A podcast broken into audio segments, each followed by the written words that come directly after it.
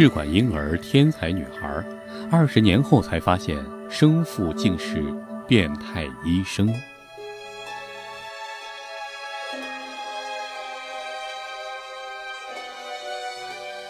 今天要讲的是一个非常离奇的案件。这个案件最早的开始是在一九九零年，当时在美国盐湖城，一对结婚多年的夫妇一直没有孩子。去医院检查之后，医生非常遗憾地告知他们，因为女方输卵管发育不全，她的卵子无法进入正常的受精程序。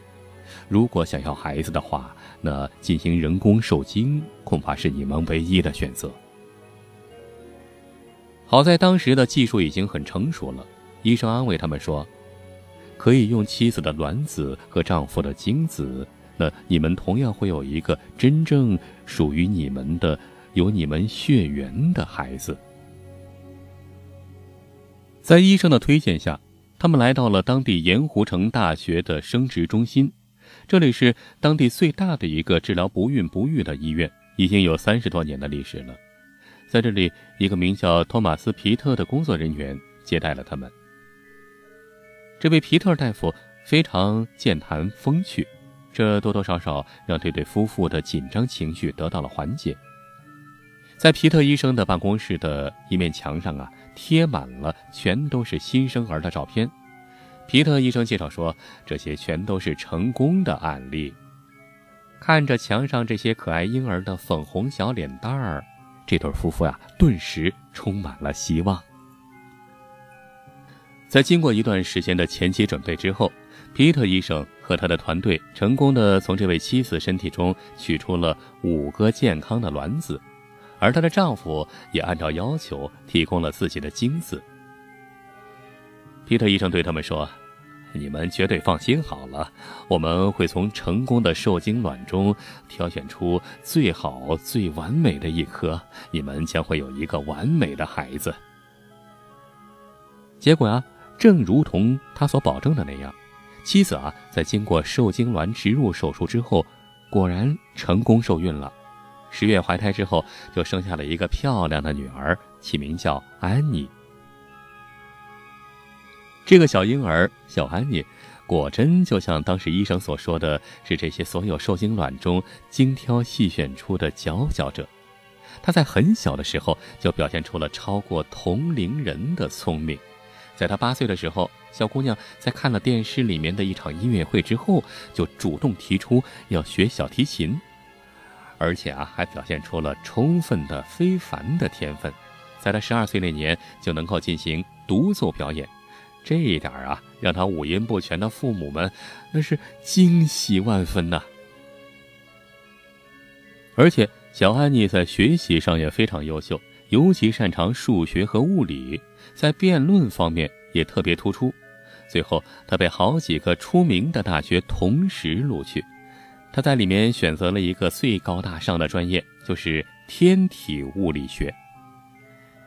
相比之下，他父母那就数不着了。他父母啊，这天分、智商只能算是平平啊。他爹 勉强只读了一个社区大学，而他妈还不如他爹呢。他母亲只是高中毕业。你看，像这样的一对夫妇能够养育出一个天才女儿，他们的感觉简直就是祖宗显灵了。在女儿上大学离开家之后啊，母亲突然觉得有点空落落的。为了让妻子从这失落中走出来，丈夫呀就鼓励她上上网，看点有趣的东西，找点有意思的新爱好。于是啊，这位老妈就开始了自己的网络生涯。有一次，她在网上闲逛的时候，突然发现了一个很好玩的网站。这个网站宣称，我们能够用高科技给你寻根，帮你找找你的祖宗到底是谁。在美国啊，挺好玩啊。美国是一个移民国家嘛，实际上好几百年前，也就是从欧洲移民过来的最早的一批人。那对于很多生活在美国的人来说，他们的家族最多那往上数个七八代，那就找不着了。天知道这些老祖宗当年在欧洲混的是贵族啊，还是农民呢，还是小偷骗子啊？啊，甚至到底呃是不是欧洲来的，还说不清呢。这又没个什么家谱，那想想很郁闷呢。那是不是真的是哪个什么没落贵族的后代呢？那如果是的话，也可以拿来吹吹牛皮，不是吗？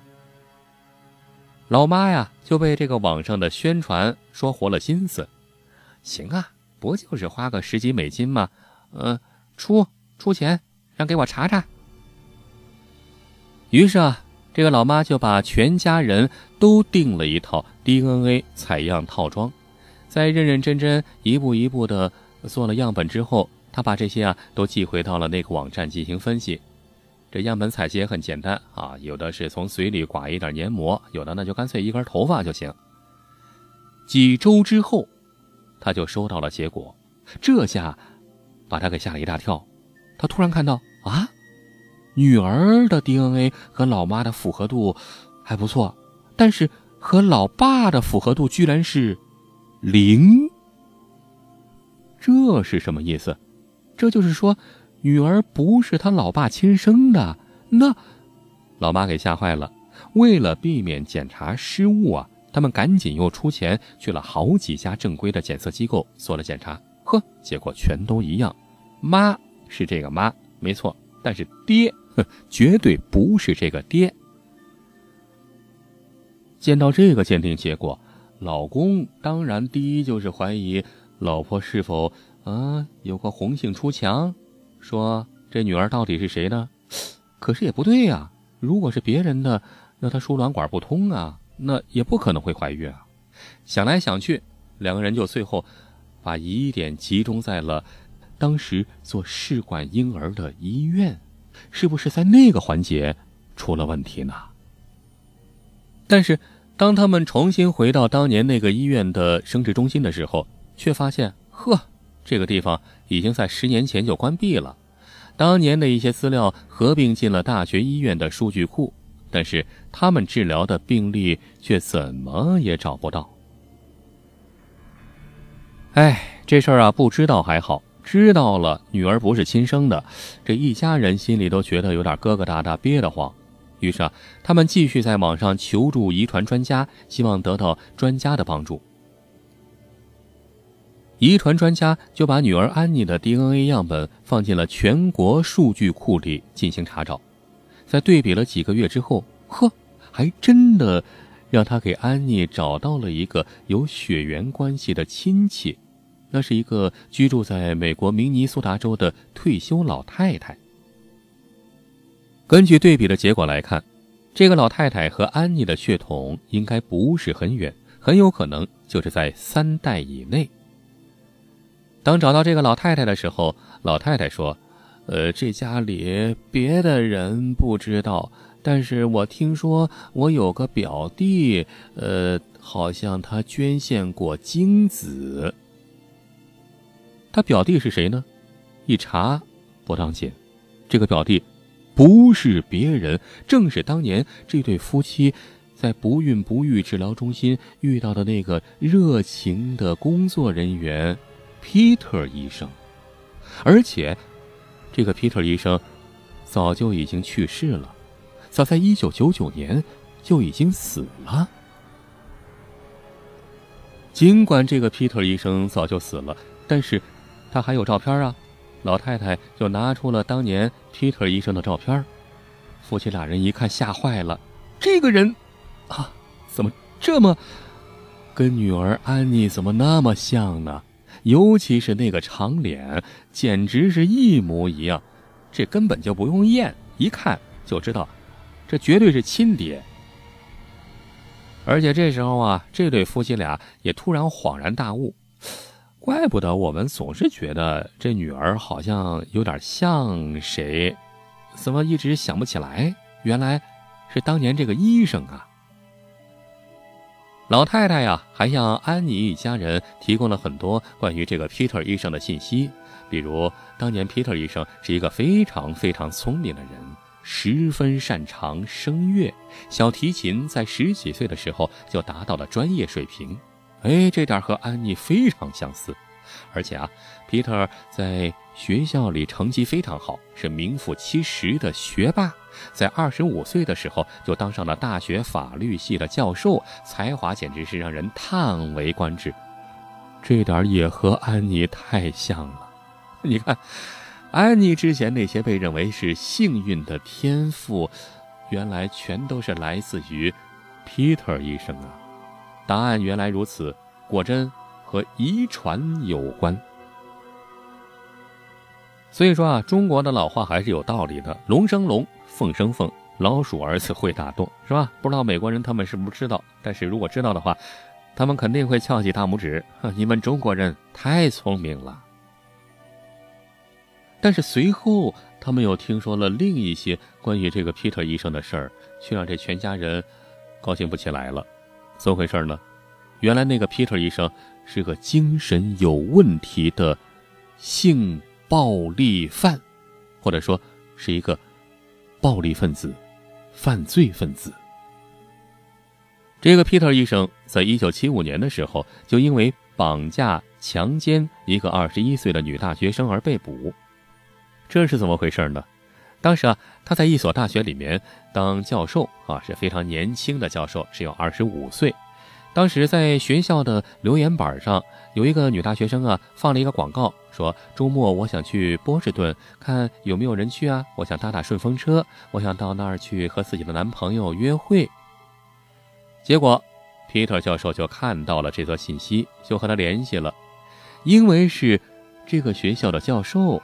所以啊，女孩子当然就非常开心啊，就没有任何疑心的坐上了皮特的车。但是，快到波士顿的时候，这个风度翩翩、一路上言谈风趣的教授，马上摇身一变，就变成了午夜色魔了。皮特教授把这个女孩拉到了一个乡下的房子里，把她靠在桌子旁边，还强迫她喝酒。在她呕吐之后，又强迫她把呕吐物又吃进去，而且他还电击这个女孩，还往她身上浇凉水，不让她休息。到了晚上，他把这个女孩锁到了一个棺材样式的黑箱子里。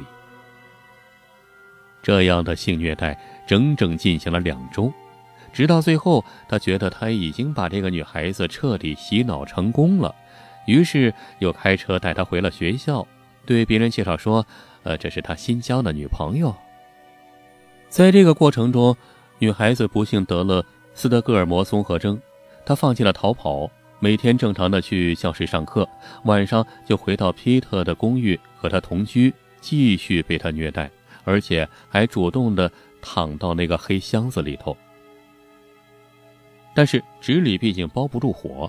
直到两个多星期之后，女孩的父母和男朋友一起找到学校，这才捅开了这起骇人听闻的虐待案。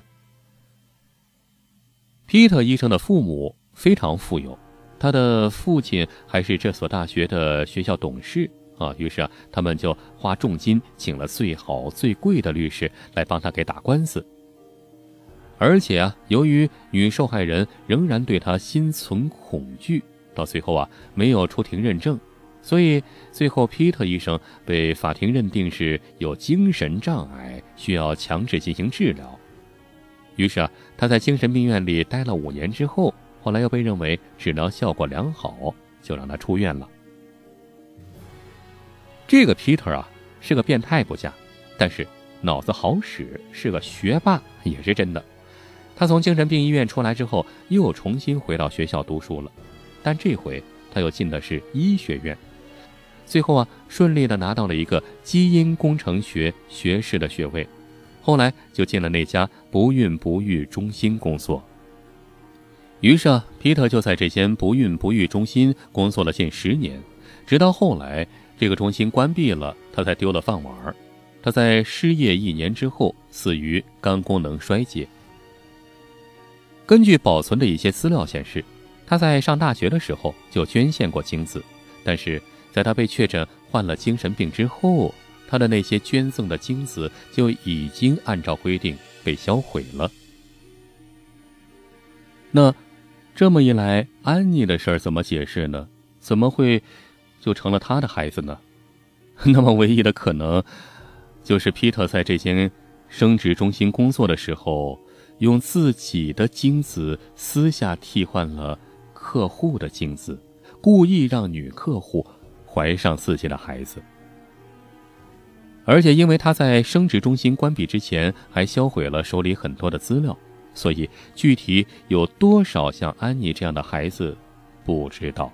但是初步估计，估计经过他手进行的试管婴儿就有上千例之多。因为他人已经死了，所以他为什么要这么做，目的不详。早在一九八六年的时候，他和一个护士结了婚。但是因为女方的子宫有问题，两个人一直都没有子女。据说在他临死之前，他对妻子说过这么一句话：“我在这个世界上是有后代的，而且还有不少。”他妻子没搞清楚是什么原因，现在估计也明白了。除了要给自己留个后代这个原因之外，另外一个原因可能更好解释，就是。这家伙毕竟是个变态精神病嘛。二零一四年一月，当地卫生部公开对这起事件中可能出现的受害者表示道歉。这起案件的民事诉讼还在进行之中，但是因为当年的那个生殖中心已经彻底关闭了十几年，当事人也死了，所以到底告谁，这个一时间也搞不清楚。在此案中，参与这个调查的遗传学教授后来自己建了一个网站，起了名字就叫“皮特医生的孩子们”，挺有意思。网站的名字就叫“皮特的孩子们”。他呼吁1985年到1988年间在盐湖城大学生殖中心做过试管婴儿的夫妇，都把样本寄过来，做个免费的测试，确认一下自己的孩子是不是当年皮特。狸猫换太子的受害人，直到现在为止啊，他一共找到了包括安妮在内的五个皮特的子女，但是比起来之前估计的上千例，这个恐怕响应的人不是太多，估计很多父母都觉得心里别扭。如果不是还好，如果真的是，那那那怎么办呢？所以啊，还不如干脆不知道的好。反正人生就是这么几十年，过都过了大半辈子了，下半辈子，呃，就装着不知道这个事儿也就算了。但是这样做也有风险，如果孩子一直蒙在鼓里，长大以后运气不好，找到的对象刚好也是皮特的孩子。那怎么办呢？最后再说回安妮全家，安妮一家在经过了这场风波之后，还是又恢复了平静。安妮继续回到大学念书，假期的时候回家和父母一起共享天伦之乐。在他心里，父亲当然就是那个辛辛苦苦养育自己二十多年的父亲，而那个。所谓的天才医生皮特，只不过是当年的一颗精子罢了。